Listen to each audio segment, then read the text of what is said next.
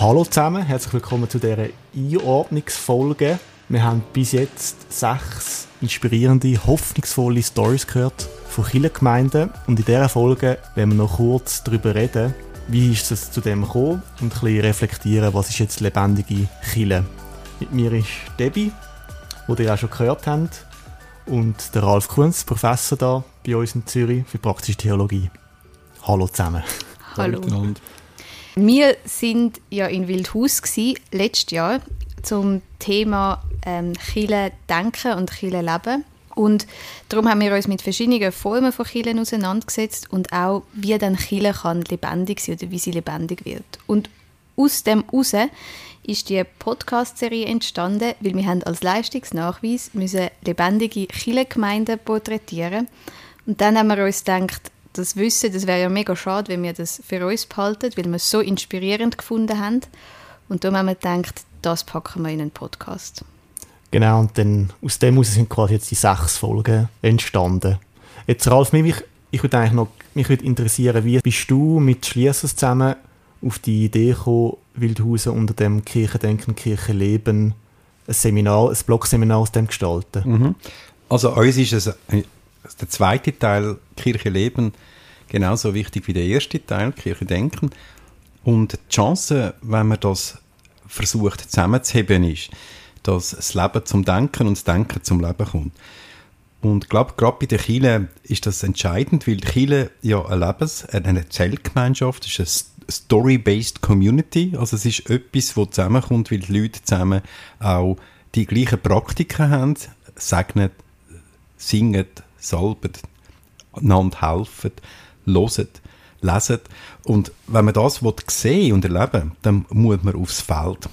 Und so ist die Idee entstanden, dass wir zuerst einmal miteinander das selber einmal leben, also eine Art Communio haben in den Bergen und dann einmal zuerst einmal drin denken und nachher gehen wir aufs Feld und schauen, wo das, das auch wirklich gelebt wird. Das war die Idee.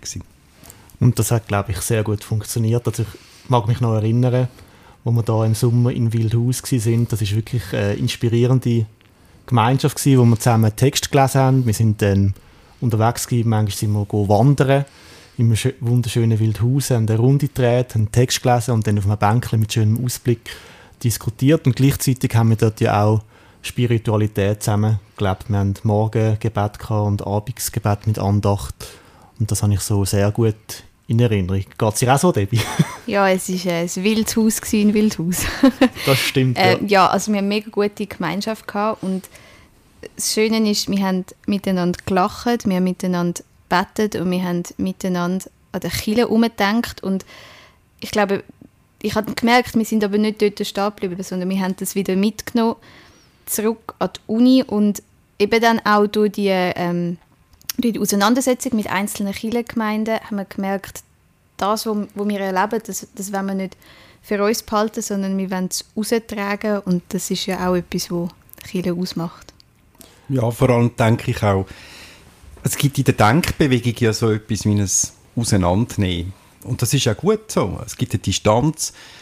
Ein gescheites Wort wäre Dekonstruktion. Also man, man dort etwas dekonstruieren, nicht destruieren, dekonstruieren, aber sehen, was das ist, glauben. Sehen. Das, das kann man ja eigentlich nur bei Menschen, die sich bewegen, die eben, so wie du beschrieben hast, lachen, die selber etwas von dem umsetzen und, und ich glaube, diese Bewegung, das ist die von der Rekonstruktion, dass man eben beim Gelebten sieht. Das ist wie ein, ein Zoolog, wenn ein Zoolo eine Zoologin äh, nur mit toten Katzen hantiert, wird er sie nie etwas über das Katzenleben erfahren.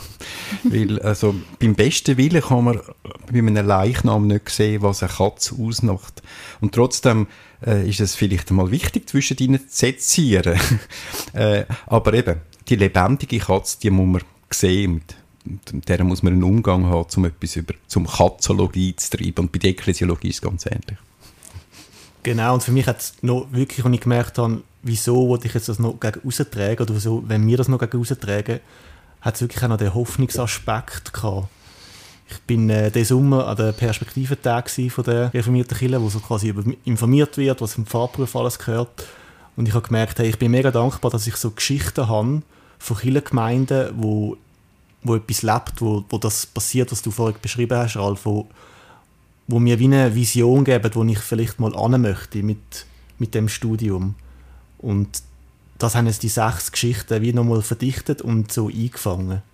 Voll. Und ich glaube, das ist nicht nur dir, so, dir und mir so gegangen, sondern ähm, ich hatte doch ein paar auch spannende Gespräche auf dem Gang oder beim Mittag gehabt, wo äh, Mitstudenten und Mitstudentinnen gesagt haben, das hat sie irgendwie ermutigt, mhm. was sie da für Geschichten hören, was sie für Geschichten hören von Kindern, wo, wo es läuft, wo etwas lebendig ist und ich glaube, das ist mega inspirierend, ähm, wenn man Theologie treibt und wenn man über Kirche nachdenkt, eben, dass man auch von so Geschichten aus der Praxis irgendwie, dass man die mitnimmt ins Denken. Ja, gerade auch jetzt, wo man so in den Medien so das Narrativ von Pfarrmangel und Kirche austritt, so wenn man so gegen rauszoomt, kann, kann einem das so recht Angst machen. Aber wenn, wenn man so gegen reinzoomt und je nach Perspektive sieht man eigentlich, dass da auch ganz viel blüht und am Wachsen ist. Und vielleicht ist es noch nicht so groß, dass es in der großen Medienlandschaft mega wahrgenommen wird. Vielleicht vereinzelt dann doch auch. Aber es ist wirklich so, die Perspektive einzunehmen, wo sind die Sachen, die blühen und wo kann ich mich da einklinken und gibt mir das auch Hoffnung auf meinem Weg, so quasi. Hm. Ich finde das ein ganz wichtiger Punkt. Gilt ja auch für andere Themen. Also was öffentlich wird, was medial verarbeitet wird, denke mir manchmal wie eine Verdauung. Ähm, das heißt, man hört vor allem Rülpser und äh, man sieht vor allem, Entschuldigung, wenn ich jetzt unappetitlich würde werden, wenn ich es aussprechen aber das, was eigentlich mundet, das sieht man nicht. Also man sieht vor allem das Negative. Das hat mit der Aufmerksamkeitsökonomie von denen zu tun, die in der Öffentlichkeit wollen, ein Stück weit auch ein Publikum generieren. Und mit guten Stories generierst du kein Publikum. Das ist leider ein Fakt. Also das heißt, es braucht relativ viel Know-how und gutes Storytelling und das Publikum oder ein Auditorium, wo die Augen vom Herz sich öffnet und Ohren sich öffnet für, für andere Töne, damit das ankommt. Und darum glaube ich, ist ein, ist ein gewisser Widerspruch oder es ist ein Gap zwischen dem, was Gemeinde wirklich kann sein und auch ist am Ort und dem, wie man sie wahrnimmt in den Medien. Und ich glaube, was ja irgendwie ein, nicht ein Zielpunkt, aber vielleicht ein Ausdruck auch von, von Hoffnung ist, ist, dass man selber ähm, ein, ein Verständnis von Chile haben, wo lebt, wo Chile nicht einfach ein Skelett ist irgendwie, sondern wo es eben so Formen von Lebendigkeit gibt. Und ich glaube, was ich gemerkt habe durch die verschiedenen Geschichten, ist, dass die Kirchengemeinden, die sind unterschiedlich. Sie haben unterschiedliche Stärken und Schwächen, aber in der Essenz gibt es etwas, wo, wo bewegt, wo lebendig ist und so die, die genaue Definition, was ist jetzt die lebendige Kirchengemeinde, ist gar nicht so einfach, aber es ist vielleicht etwas, wo, wenn man dort ist, dann spürt man es und dann merkt man es, dann, dann ist man davon bewegt. Mhm. Vielleicht da auch nochmal einen kleinen Ausflug, ein soziologischer. Es gibt ja ähm, Organisationssoziologie, wo Nasehi heißt der Soziologe, Armin Nasehi, der sagt, eigentlich sind Organisationen unsichtbar. Das sind, es sind Papier, es sind irgendwelche Buchstaben, es sind Commitments, wo man abmacht und dann gibt es noch Gebäude und dann gibt es noch Leute, die reinwuseln und rauswuseln und so weiter und so fort. Aber was ist Chile? Was ist Schule? Was ist unser Staat?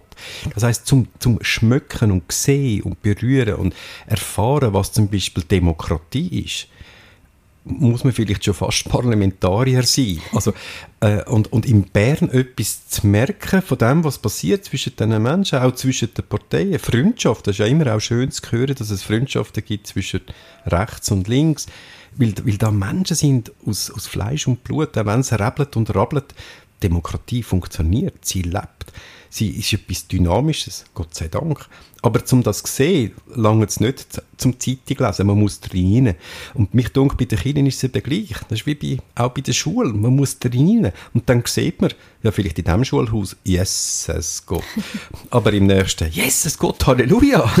und ähm, so ist es eben auch mit unseren Kindergemeinden. Und genau das macht Hoffnung, wenn man reingeht und sieht und dann Geschichte gehört von dieser Gemeinde. Du hast vorhin, Debbie, noch Definition von lebendigen Killen angesprochen. Mhm. Gesagt, es ist eigentlich gar nicht so klar, wie man das jetzt definiert, sondern es ist etwas, wo man drin muss. Mhm.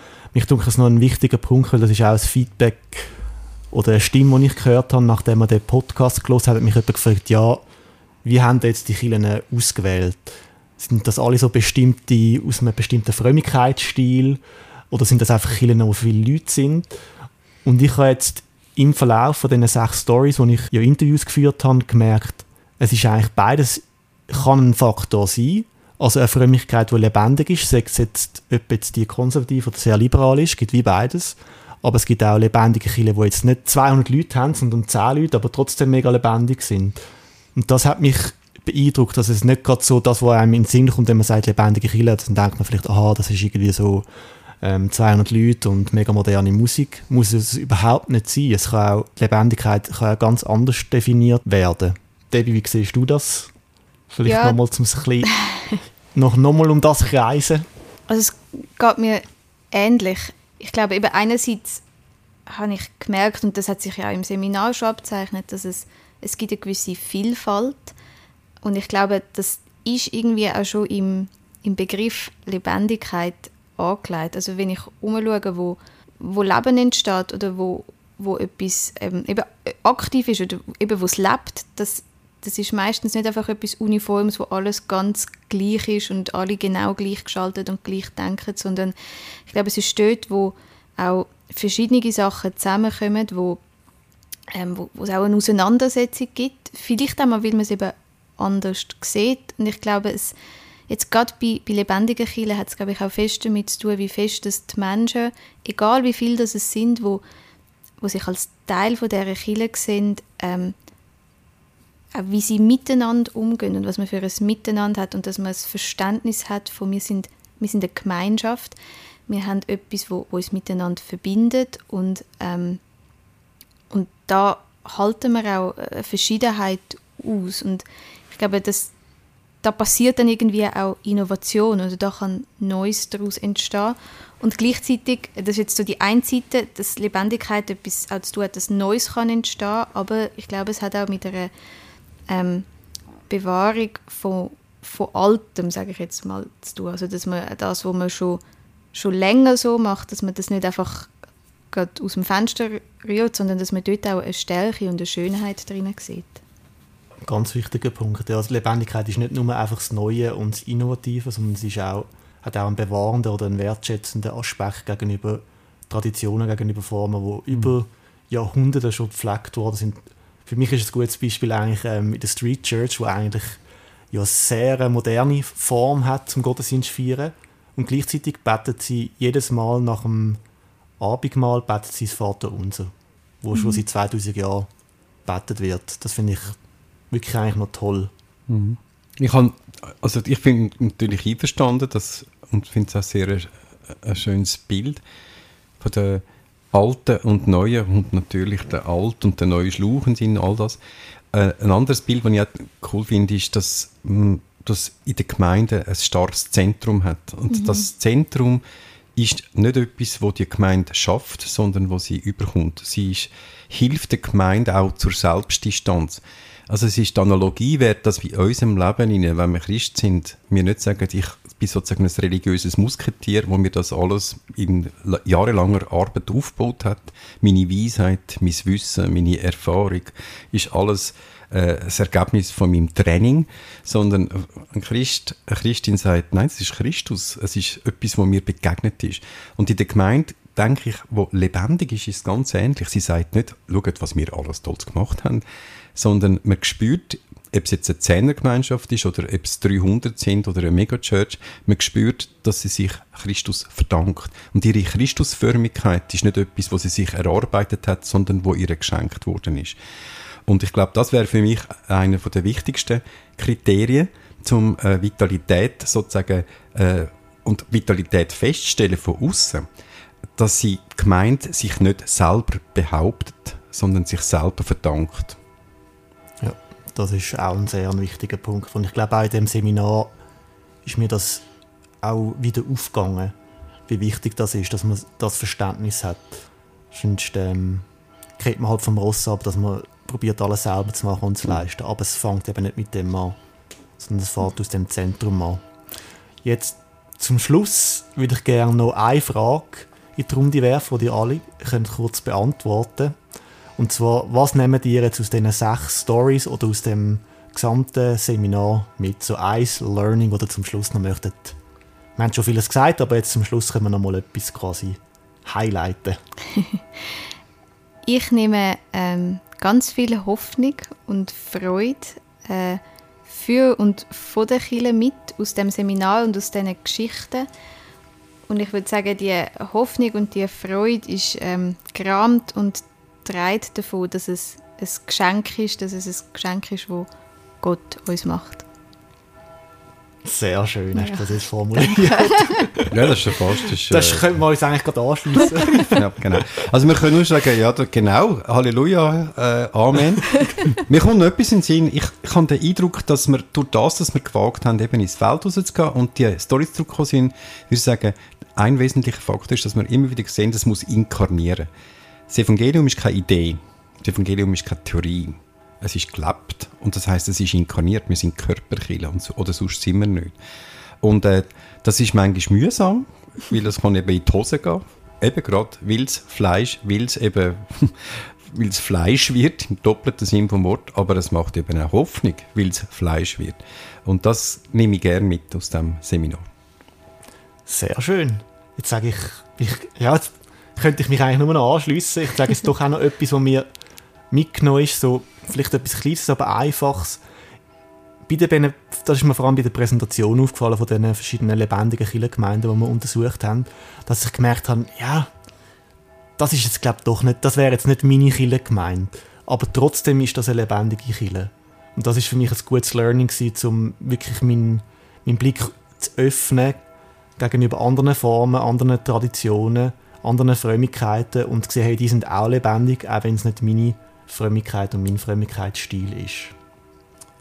Super. Hey, ich danke, danke. euch allen ja, fürs Mitdiskutieren dir. und fürs Zuhören.